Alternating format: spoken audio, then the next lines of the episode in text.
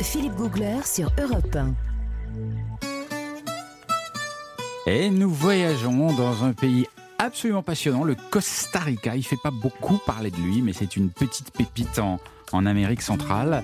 Nous sommes au Costa Rica jusqu'à midi sur Europe 1 et avec Jean-Bernard Carrier du guide Lonely Planet qui vit des aventures incroyables partout. Vous avez une chance folle. Dès que vous mettez le pied dans un pays, hop, une aventure. Moi, je suis sûr que vous pensez à l'aventure que j'ai vécue au Costa Rica comme étant une sorte de lutte avec un animal sauvage. Oui, un alligator ou un, python oui, ou un boa. Votre ordinaire.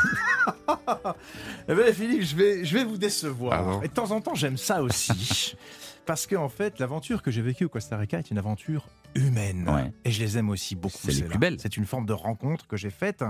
Alors, vous savez que dans ce pays, la plupart des visiteurs vont soit rester dans le centre du pays pour aller voir les volcans, soit ils vont plutôt vers la, côte ouest où il y a ces fameuses belles plages du Pacifique, mmh. où il y a des tas d'activités à faire et des parcs nationaux qui sont super intéressants. Moi j'aime bien les plages aussi de la côte est parce qu'il pleut plus côté Atlantique et c'est plus vert. et c'est plus vert. Alors euh, justement, moi je voulais une aventure différente, euh, je voulais aller justement sur la côte Caraïbe, sur la côte Est, et j'ai rencontré un guide sur place, à San José, la capitale. Je lui ai dit, écoute, je cherche vraiment quelque chose d'autre, j'ai pas envie d'aller un peu, un peu là, j'ai déjà vu ces parcs-là, où est-ce que je pourrais aller et vivre une aventure un petit peu différente de ce qui est proposé d'habitude? Et il m'a dit, suis-moi, je vais t'emmener chez les Bribri. Ah, les Bribri. Les Bribri. Alors moi, je savais pas trop ce que c'était, j'avais pas trop mm. préparé ce, sujet.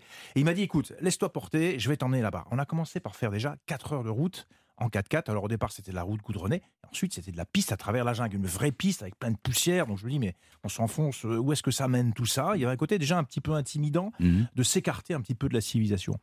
Et puis au bout de la piste, on a laissé le 4x4 et il m'a dit, bah, attends, c'est pas fini, on n'est pas arrivé à destination il y a encore deux heures de pirogue. Et une petite pirogue en plus des, euh, heures de 4 Et là, c'était carrément dans la jungle, un petit, un petit cours d'eau dans la jungle. moi, je me serais perdu au bout de, de 10 Vous imaginez euh, euh, les forêts inextricables. C'est vraiment l'Amazonie comme on peut se l'imaginer. C'était exactement ça. De toute façon, indéniablement là-bas, il faut y aller avec un guide. Ah bah, on n'y pas tout seul. Ah bah, de toute façon, dans tous les cas. 10 mètres et on est perdu. Ah et c'est vraiment le sentiment que j'ai eu en accompagnant mon guide à travers déjà ces canaux. Donc, on a fait une heure et demie de pirogue, une heure et demie, deux heures de pirogue à travers tous ces canaux qui serpentent. Et à un moment donné, on a débouché sur une sorte de clairière avec des petites maisons en matériaux traditionnels, une sorte de bungalow, si vous voulez, sur pilotis, en bois, avec des, toits de palmiers. Et c'était un village. Un village amérindien. Des autochtones. Des autochtones, voilà. Alors, c'était les fameux bribri. On est arrivé là et les gens étaient vaqués à leurs occupations. Et lui, ce guide, il avait les contacts avec euh, les bris. Il m'a présenté au chef du village. Il m'a mmh. dit voilà, tu as un visiteur. Euh, c'est un Européen, c'est un Français. Alors, euh, il parlait un petit peu l'espagnol, ce chef du village. Le chef du village, très sympathique, m'a dit Bah écoute, euh, je vais vous faire euh, un petit peu, montrer un petit peu comment on vit ici. Donc, on a fait un peu le tour des différentes parcelles cultivées, parce qu'il y avait la clairière, et dans la jungle, il y a des parcelles cultivées. Et par exemple, il travaille le chocolat. Hein les, fèves de cacao. Dans la jungle. Dans la jungle. Donc, il récolte les fèves de cacao et il travaille, il fabrique du chocolat. Hmm. Donc, j'ai assisté à toute cette fabrication de chocolat. Il m'a fait goûter la fève qui était euh, en train d'être préparé. C'était assez amer d'ailleurs. Mais il n'y avait pas que ça. Il y avait euh, euh, toutes les, les, le manioc, il y avait enfin toutes les cultures traditionnelles.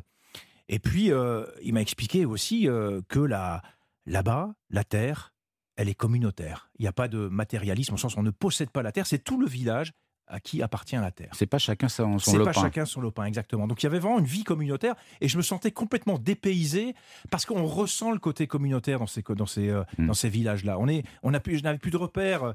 Euh, on, voit que c'est un gros clan qui vit. Il devait être peut-être euh, une centaine une centaine de personnes dans ce village-là et on sent que c'est le même clan et que tout est partagé finalement. Hmm. Donc déjà ça, je vous assure de le vivre, de le ressentir plus que de le vivre c'est une, expérience qui est très forte. Mais c'est pas fini parce qu'à un moment donné, il m'a dit, euh, tu sais, chez nous, la religion, on la pratique de manière un peu particulière. Donc ils avaient bien sûr des, euh, influences euh, chrétiennes, mais il m'a parlé des plantes médicinales. Il ah. était chaman. Aïe, aïe, aïe, ça y est, il là, ça se corse. Et il m'a proposé effectivement une cérémonie de purification. Ah, moi, je redoute un peu ce genre de choses. Je l'avais jamais fait avant. Je sais qu'on peut le faire au Pérou, en Amazonie.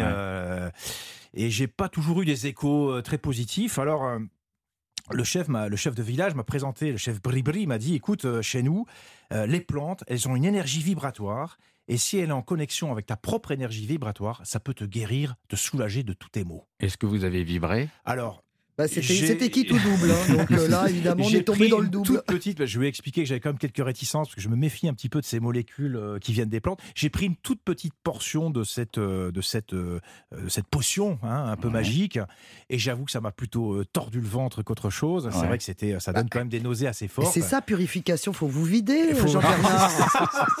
bah oui, comment voulez-vous vous purifier si vous êtes encore C'est quand même assez particulier, mais c'était quand même à vivre et c'est vrai que là-bas, ils le pratiquent de manière très très régulière. Non, mais attendez, euh, vous, donc vous vous êtes vidé et, quoi? Et, vous avez ressenti euh, quelque ça Fait des douleurs, ça fait des douleurs abdominales absolument incroyables. Pourtant, j'avais pris une toute petite dose. Oui. Et euh, mais alors, que vous pas, alors c'est pas, on n'a pas, j'ai pas reçu parce que la dose était vraiment très très très très faible. J'avais vraiment prévenu, je voulais pas prendre beaucoup, mais il y, a quand même alors c'est pas c'est pas un sentiment d'hallucination, je dirais, mais une petite ébriété. Voilà, voilà ce que je pourrais dire, une petite ébriété. Et c'est vrai que lui voit la différence entre une petite ébriété et une grande ébriété. Il sait la différence euh, très nette. Alors, ce qui est génial aussi dans cette communauté, c'est qu'on peut rester. Euh, c'est une association qui organise euh, ces, immersions dans ce village Belbi. moi, j'y suis resté deux nuits et c'est vraiment extraordinaire pour se couper complètement du monde. on est vraiment coupé de tout, hein, je vous l'ai dit. Hein. 4 heures de route en, 4x4 et ensuite 2 heures et demie de, de pirogue. Et on est chez les Bribri, accueillis comme un visiteur. Et tout l'argent qu'on dépense, parce qu'on donne quelques petites choses, on achète un peu de souvenirs, d'artisanat, ça reste vraiment au sein de la communauté. C'est façon de découvrir le Costa Rica que moi je trouve extraordinaire. Et j'en ai encore un peu le, un peu le frisson parce que c'est euh, une rencontre euh, superbe. Christophe, vous voulez oui, dire quelque un élément super important, c'est que la recherche occidentale médicale fait beaucoup de recherches par rapport à tous ces médicaments naturels, parce que nous, on est arrivé au, au, stade ultime, on trouve plus de molécules mmh. nouvelles, et là, on a des molécules naturelles mmh. qui peuvent nous aider à guérir, euh, à penser des mots, et donc c'est chouette. Enfin, là, pour l'instant, ils ont trouvé un torboyau. Hein, oui, mais peut-être que, mais, mais, à ne pas vouloir en prendre beaucoup, peut-être que vous n'avez pas pris le bon dosage. risque, mais c'est vrai que j'aime bien l'idée de l'énergie vibratoire des plantes. Il fallait y penser ça quand même. En fait, les plantes, pour, pour les bribris, les plantes ont une énergie. Mais ça, mm. j'avais peut-être pas vu les choses comme mm. ça. Cyril, euh, vous êtes avec nous en direct depuis le, Costa Rica. Euh, ça, ça, vous tente ce genre de choses? Vous avez, vous avez envie d'essayer alors moi, j'ai pas pas forcément essayé euh, ce que Jean-Bernard a, testé, mais euh, effectivement, les plantes ont cette énergie vibratoire et puis euh, de se soigner avec les plantes. Je crois que même en Europe, on se soigne aussi avec les plantes. Donc, mais là, c'est encore plus traditionnel. C'est resté dans les mœurs et puis moins de médicaments, on va dire. Je pense que c'est tout, tout bénéfice. Hmm. Et c'est vrai que quand vous vous promenez en forêt euh, avec des, des communautés locales, c'est passionnant parce que vous vous baladez, vous dites tel arbre, ça soigne ça, tel arbre, vous pouvez en mettre sur les plaies, telle chose. Ils ont une lecture de la forêt que, que nous, nous, on se sent totalement ignare, hmm. alors que chaque plante leur, leur raconte quelque chose et c'est passionnant. Euh, ils savent ce que nous avons oublié.